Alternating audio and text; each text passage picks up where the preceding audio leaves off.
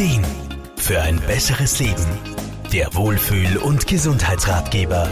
Viele Menschen, die in sozialen und pflegerischen Berufen arbeiten, tun das aus Leidenschaft. Und sie lieben es, anderen zu helfen. Du musst aber auch auf dich selbst schauen, ist für diese Menschen ein Ratschlag, den sie nicht selten hören.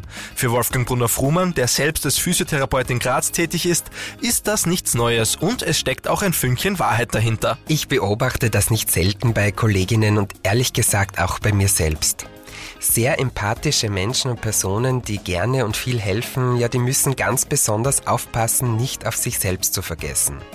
Denn wenn wir aus einem Mangel heraus helfen, dann brennen wir einfach irgendwann aus. Burnout, Überlastung, emotionale Überforderung. Das sind nur einige Stichwörter, die in der sozialen Berufswelt keine Unbekannten sind.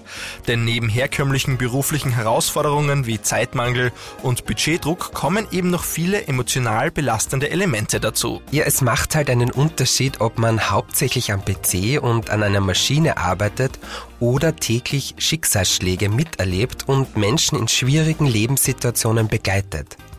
Angefangen bei Krankheit und Tod bis hin zu Gewalt und Traumen. Und da muss man ganz klar sagen, je besser es mir selbst geht, umso mehr und besser kann ich mich auch um andere kümmern. Sobald Menschen aufeinandertreffen und es Zeit und Tätigkeit erlauben oder gar fordern, tiefer ins Gespräch zu kommen, werden Emotionen intensiver und eigene Themen getriggert. Wolfgang Brunner-Frumann. Als Physio muss ich mich natürlich mit meinem Körper auseinandersetzen, damit ich anderen bei körperlichen Beschwerden helfen kann.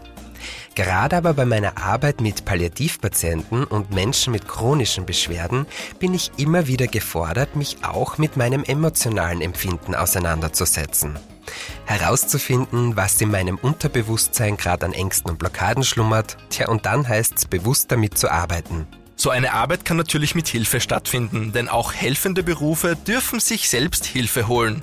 Durch die Arbeit mit sich selbst entwickelt man sich nicht nur selbst weiter, sondern erarbeitet auch Ressourcen, um wieder für andere da sein zu können.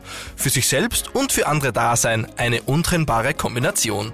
Markus Kropatsch, Serviceredaktion. Der Wohlfühl- und Gesundheitsratgeber. Jede Woche neu